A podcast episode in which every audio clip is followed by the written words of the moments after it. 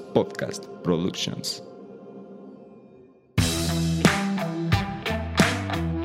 Hola, ¿qué tal? Bienvenidos a un capítulo más de Vico Podcast, un espacio donde emprendedores y profesionistas de la construcción se juntan para compartir sus experiencias y conocimientos.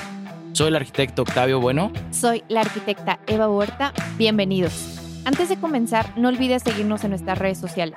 Nos encuentras en Instagram como arroba bico-business-construction, en Facebook como Bico Business Construction y si nos escuchas en Spotify, no olvides seguirnos para estar al pendiente de nuevos episodios. Y de paso, regálanos tu calificación. Comenzamos. Procesos creativos.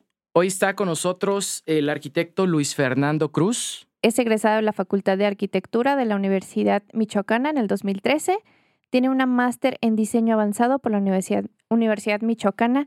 Arquitecto, hola, ¿qué tal? ¿Cómo estás? Cuéntanos. Hola, ¿qué tal? Muchas gracias por la invitación, primero que nada, y, y todo muy bien, por aquí estamos.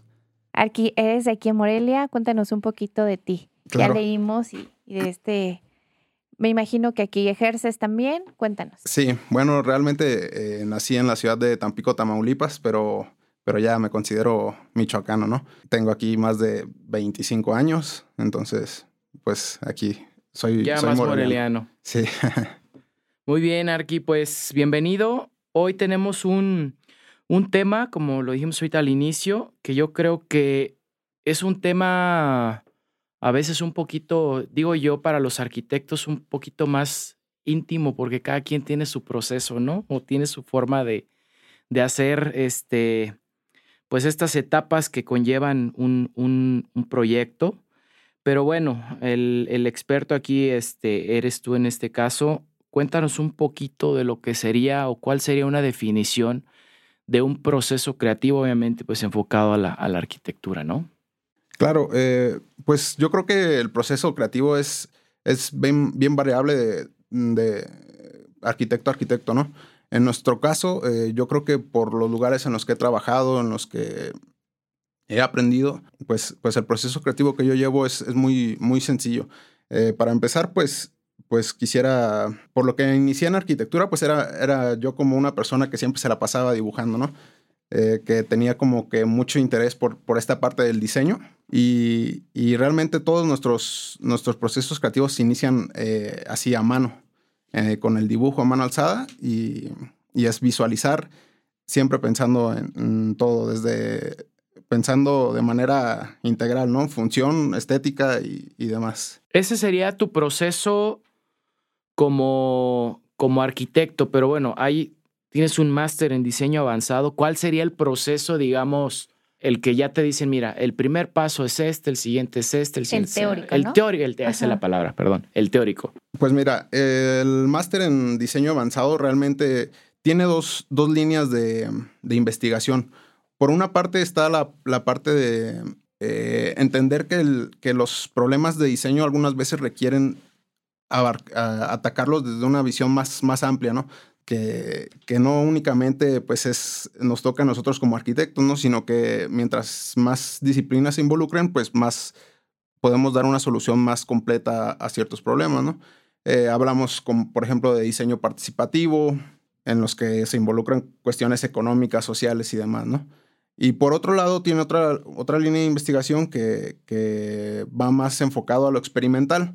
Eh, la, esta línea experimental, pues, pues eh, incluye un poco de diseño paramétrico, exploración de materiales, técnicas y, y herramientas de fabricación digital. Cuando ah, me inscribo a esta maestría, sinceramente lo hago sin, sin saber un poco qué, qué era lo que esperaba, pero fue un tiempo como de, pues de, me permitió a mí explorar eh, ciertos intereses que yo tenía, ¿no? Veo que tienes, eh, también eres director creativo en, no sé si es tu empresa, o es cofundador, no sé, cuéntanos ese- esa parte también.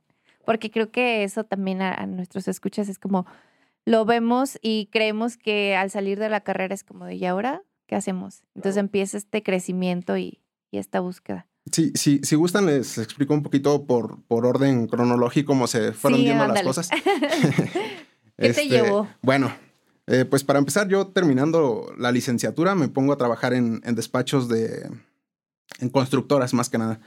Eh, me- en, en la primera que trabajé era una empresa que se dedicaba a construir agencias automotrices, agencias Nissan. Eh, yo estaba como de supervisor de obra. Y entonces en, en esa empresa pues aprendí eh, procesos constructivos, ¿no? Estructuras y demás. Eh, siempre tuve bien claro como que no quería trabajar siempre en un despacho, ¿no? Como más tarde voy a, voy a crear mi despacho. Entonces tenía como que esta regla, voy a trabajar un año en, en cada lugar, lo que aprendo en ese año y, y, me muevo, ¿no? Entonces, después de esto, pues eh, paso a trabajar en otras constructoras. Después de esto busco justo, eh, pues, tener un poco más de experiencia en esta parte de, del diseño, la parte, pues sí, más, más especial, ¿no? Eh, busco trabajo con, con, Adrián Delgadillo en AD. Colaboré por ahí con él en, algunos proyectos.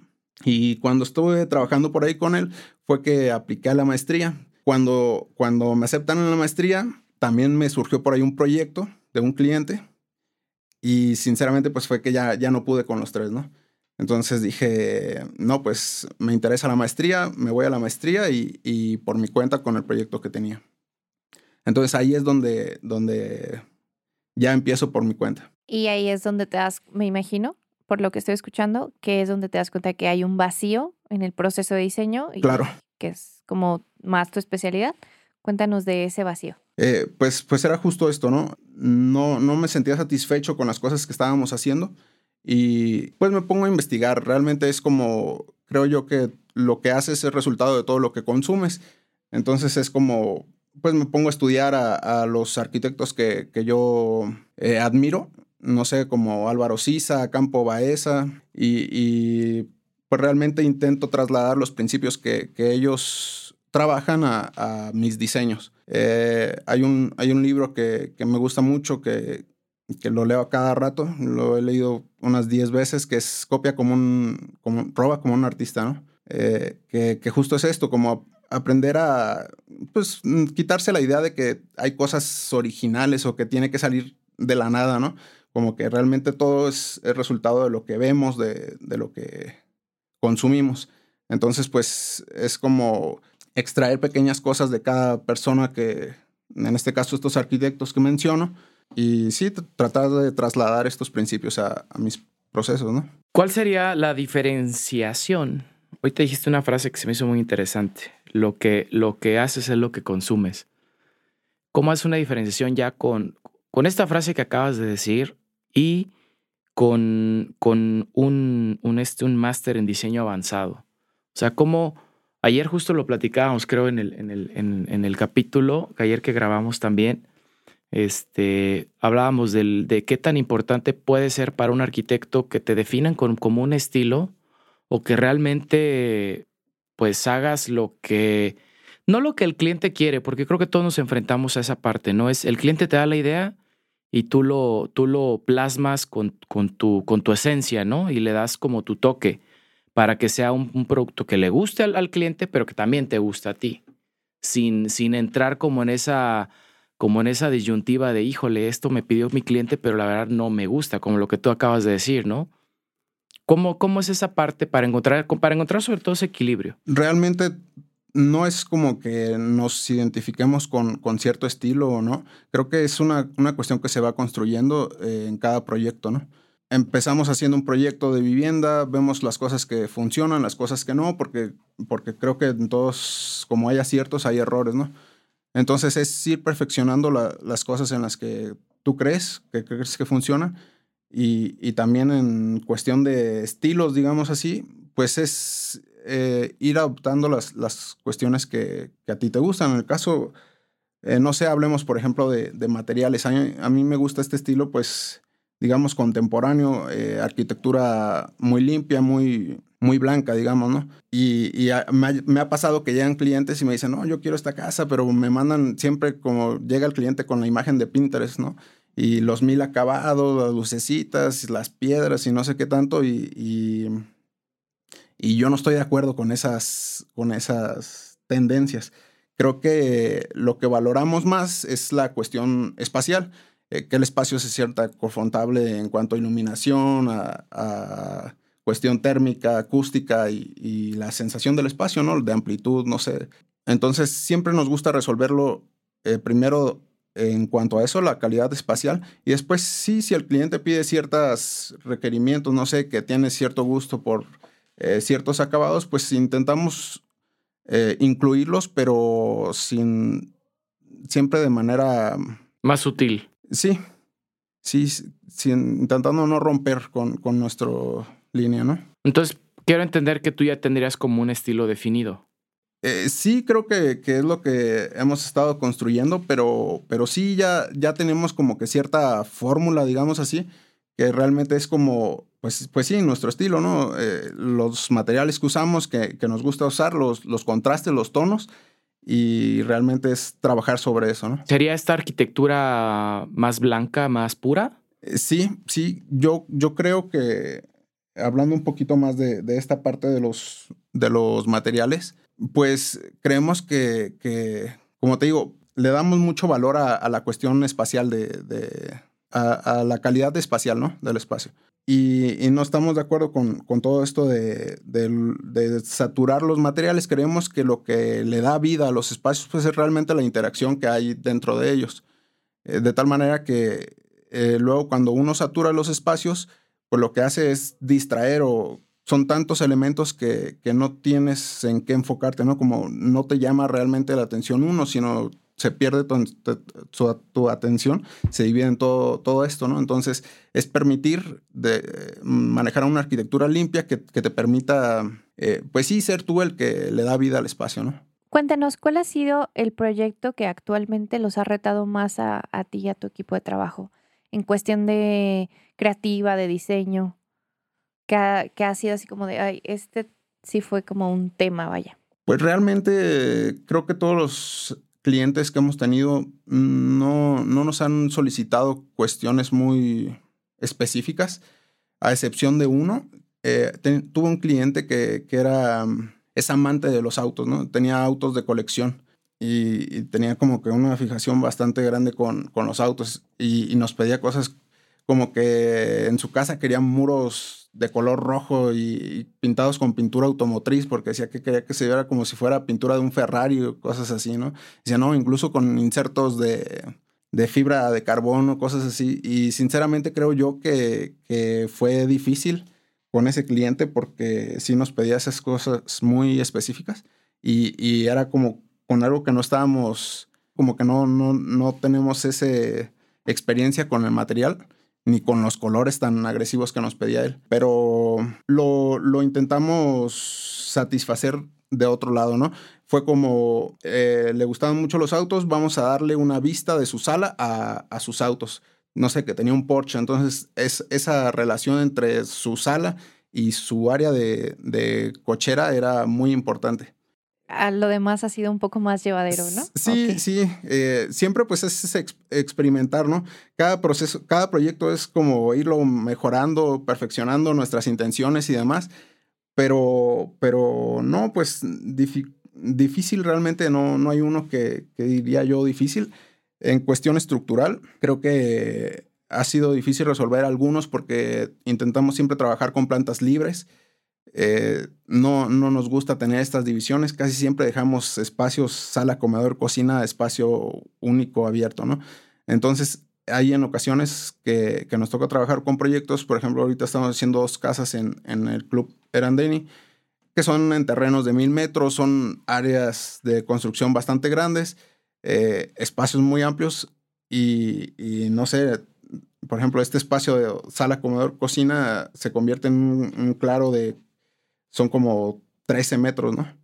Por, por 6. Entonces ahí sí fue bien importante el tema de la estructura y pues que es un tema que luego uno como arquitecto no, no, no lo trabaja muy bien, ¿no? Entonces fue como trabajar con un buen, estructurista y, resolver estos, estos claros de la mejor manera. Que estamos hablando de que se ocuparon mm, traves de, de, peraltes importantes, ¿no? Traves de un metro de, de peralte. Regresando al tema de del, del diseño, nos hablas un poquito de, de, bueno, quiero entender que, como te decía, ya tienes, ya tienes definida como, como tu idea o tu estilo para tu, para tu marca, para tu despacho, para tu sello como arquitecto. ¿Cómo, ¿Cómo fue ese proceso para llegar a, a lo que sería tu, tu, tu esencia de, de diseño? Pues realmente, digo, estas influencias que, que tenemos, pues es, es, nacen desde que uno estudia la, la, carrera, ¿no? Es como lo que te gusta a ti. Entonces es como, eh, siempre me, me atrajo el, el, trabajo de estos arquitectos. Eh, es lo que consumes en, en cierto tiempo. Pero una cosa bien, bien importante, creo yo, es que luego uno se, se va con eso, ¿no? Como, eh, digamos, a mí me gusta el trabajo de estos arquitectos, pero estamos hablando de arquitectos que son de otro país y tienen otra cultura muy distinta a la, a la cultura mexicana, ¿no? Eh, creo yo que luego en, en, México la gente le gusta mucho el contraste, los colores y demás, que es cosa que no se ve allá. Entonces, cuando una, un cliente me, me pide eh, el uso de, de, colores, digamos, o de otros materiales, pues eh, es lo que hemos intentado trabajar un poquito, ¿no? ¿Cuáles son tus materiales? Decías algo que ya tenías tus materiales definidos. ¿Cuáles son tus materiales? Eh, siempre intentamos mantener la, la, paleta de materiales básica. O sea, estamos hablando de...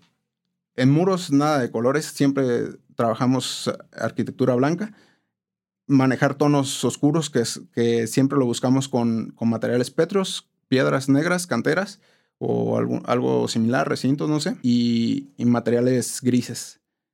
Esos materiales siempre están en, en nuestros proyectos, ¿no? Y por o sea, vas, lado, vas de, de, negro a blanco y viceversa. Es correcto, y, y siempre también contrastando con madera y vegetación. Esos, esos son nuestros elementos contraste, digamos el tema de la vegetación y el tema de las maderas naturales. Voy a hacer una pregunta que no sé qué tan... que si la podamos contestar. Que si la podamos contestar. Este tema de la arquitectura blanca lo veíamos hace poco en, en, estuvimos en una conferencia este, con un arquitecto que vamos a omitir su nombre. Muy bueno, por cierto. y también conocemos otros despachos aquí en Morelia que utilizan este, esta, este tema de, de arquitectura blanca.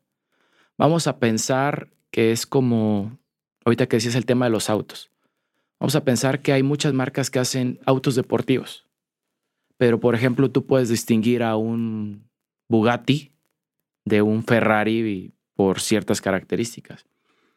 ¿Cómo podrías tú separar la arquitectura, esta arquitectura blanca, que no es la única que hay, sino que hay muchos despachos que lo ejecutan y que lo hacen y que traen una paleta un poquito similar para que digan, esta no es del despacho fulanito que también hace arquitectura blanca o del arquitecto perenganito que también hace arquitectura blanca. Si la quieres contestar, si no, no pasa nada. claro, eh, pues es, es, difícil, ¿no? Creo yo. Pero eh, siempre hay ciertos elementos en los que se fija uno. Eh, no sé, hablando, por ejemplo, del tema que está de moda, ¿no? La arquitectura introspectiva es algo que nos interesa y, y creemos en ello. Eh, ahorita que estamos haciendo casas para venta, eh, es una experiencia que, que, nos ayudó mucho. Cuando tú vas a un fraccionamiento en Tres Marías, que es donde estamos construyendo, ves que todas las casas eh, es lo mismo realmente. Siempre las ventanitas al frente y siempre las ventanas cerradas, ¿no? Siempre con cortinas y realmente no, no, se, no se aprecia. Nunca hay esa relación directa entre el interior y exterior. Las, las ventanas siempre tienen cortinas. Entonces optamos en ese caso por por hacer una arquitectura introspectiva, cerrada, la fachada completamente a la calle. Eh, y esto nos ayudó bastante porque es ese principio realmente creo yo que fue lo que hizo que la casa se diferenciara del resto. Y en el negocio inmobiliario donde tienes muchísimas casas de metes en el mismo fraccionamiento, pues creo que es, es la clave, ¿no? Para tener éxito en, en, en ese negocio. Destacar, ofrecer un producto pues distinto a, a todo lo que, lo demás, ¿no? Entonces, eh, por una parte, creo yo que, son, pues son estos principios que, manejamos. Eh, nos atrae este tema del, de la introspección, eh, de cerrarse a, donde no hay que mirar, que en el tema de las calles hacia las casas de los vecinos. Nos, nos interesa mucho el tema de la iluminación de los espacios por, por medios de iluminación natural. Entonces siempre estamos intentando eh, trabajar con la luz, ¿no? Que, que es un tema súper difícil, realmente no creo que para nada que lo dominemos, pero eh, siempre se ve esa intención en, en, nuestras obras, ¿no? Como el tema de la luz. de los domos, de las dobles alturas y demás. Y me imagino que esto viene también mucho con el proceso de, de diseño, ¿no? O sea, sí, porque esto se resuelve en un proceso de diseño, no en, en el momento de la construcción, por decirlo de otra manera. claro. Arqui. Ah, ya me acordé. Yo- Eh, yo ya cuéntanos- pregunté mucho. Cuéntanos de tus proyectos actuales. Eh, pues como te comentaba, eh, ahorita estamos trabajando un par de, de casas para venta en, en Loma Alta. Eh, eso es un, un negocio que estamos por ahí explorando en colaboración con mi hermano y mi padre, que son ingenieros civiles. Esa parte pues creo yo que, que es importante porque el trabajar con ellos me, me, ha, me ha influenciado bastante. Ellos son muy prácticos, muy...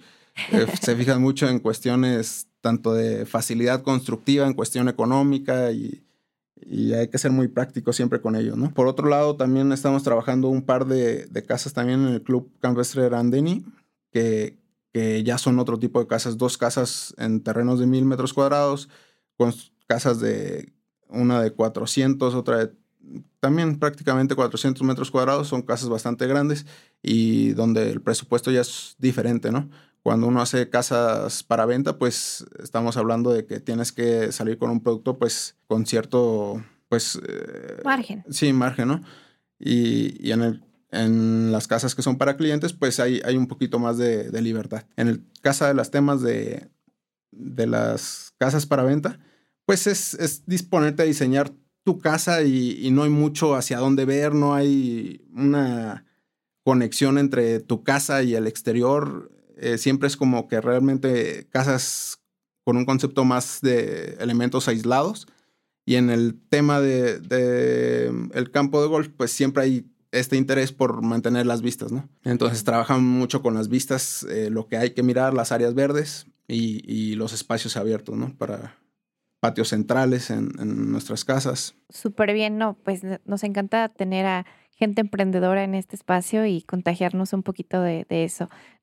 En cuestión de emprendimiento, cuéntanos algún consejo que quieras darles, que, que creas tú que te funcionó y que digas, creo que esto, si yo lo hubiese sabido, que es lo mismo preguntábamos en el episodio pasado, si antes lo, lo hubiera sabido, pues otra fuera mi historia, ¿no? Pues realmente creo yo que una parte bien importante que, que uno no trabaja ni en la escuela ni en ningún lado, nunca le enseñan a alguien eso, es la parte de, la venta, ¿no? Eh, es bien difícil, yo creo que, posicionarse cuando, cuando quieres armar tu despacho y, y como yo, no sé, que, que soy una persona pues media introvertida, digamos, no soy muy sociable.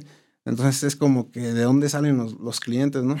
Y es una parte que nos ha costado aprender, pero, pero la, la vamos trabajando. Esto pues, pues se traduce básicamente en eso, ¿no? Como aprender del tema de, de ventas, que al final creo yo que es un- la parte más importante, incluso que de, de tu calidad arquitectónica, ¿no? Luego hay arquitectos que conozco que, que se clavan un montón en ser mejores arquitectos y, y que digo, híjole, cabrón, tú tienes una, una capacidad bien chingona. Son arquitectos que, que digo, mis respetos, pero no están ahí construyendo, ¿sabes? O sea, y hay otros arquitectos que, que dices como que, híjole, eh, traen otro, otro nivel, digamos, y, y tienen muchísimo trabajo, ¿no? Entonces creo yo que el tema de, de, de promocionar tu trabajo eh, es, es bien importante. Cómo comunicas a la gente lo que estás haciendo y pues lo explotas, ¿no? Creo que coincido totalmente. Nadie nos dice cómo aprender a vendernos y es el tema más importante. Si no es que el más, uno de los más importantes. Sí. Yo diría que es el más importante.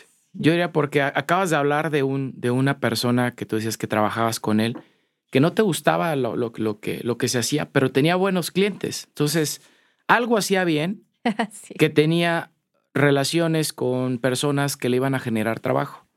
Es un tema que también salió a colación este, en, el, en el capítulo de ayer y yo creo que para los arquitectos que nos escuchan, yo creo que acabas de decir algo también muy interesante. No, a lo mejor, bueno, es importante enfocarse en ser cada vez mejor, ¿no? Claro, claro. Pero también, este, sí enfocarse mucho en cómo, cómo vender, cómo, cómo dar a conocer tu trabajo y sobre todo generar esa confianza con los clientes, porque tus, tus clientes te van a generar más clientes y se va haciendo una cadenita que cuando menos acuerdas, un cliente te va generando otro y así, así, así vas, ¿no? Entonces, al menos yo creo que, que, que la parte de venta sí es algo que todos los arquitectos deberíamos de al menos hacer una especialidad, un diplomado, o que las mismas universidades, si nos escuchan, metan Sí. carrera, metan materias de venta. Yo recuerdo algo de cuando yo hice mi, la especialidad en mercadotecnia, el director de arquitectura me decía, ¿y eso para qué lo quieres? Tú eres arquitecto. Y yo, Amigo. Está date chavo. Está chavo.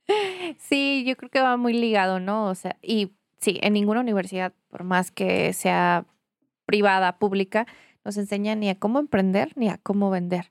Y esas dos partes son fundamentales. Claro, no está hecho para todos, pero Sí, sí, este, sí es algo que tenemos que ah, ir como eh, poniéndolo en la canasta básica. Claro, sí, y es un tema de, de confianza, creo yo.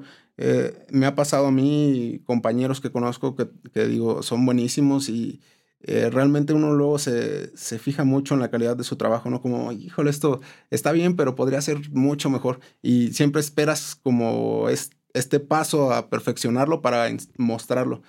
Como que dices, voy a- a seguir esperando, ¿no? Y realmente es como mostrar las cosas, eh, digo, todo es parte de, de este proceso, ¿no?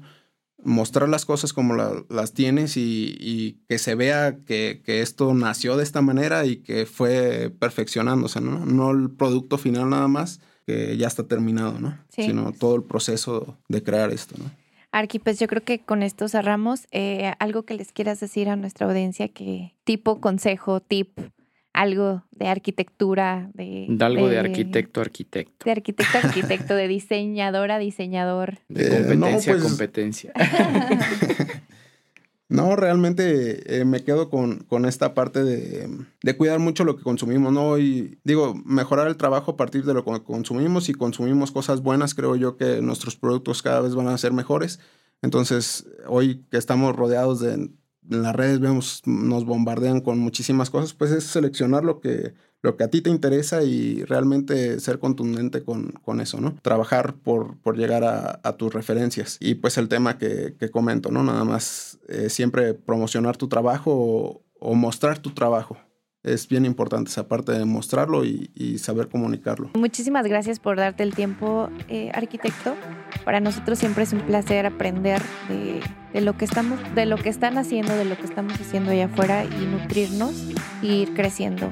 Arqui, ¿cómo podemos encontrar tu trabajo? ¿En qué redes? Claro, estamos en Facebook y Instagram como LCR eh, Arquitectos.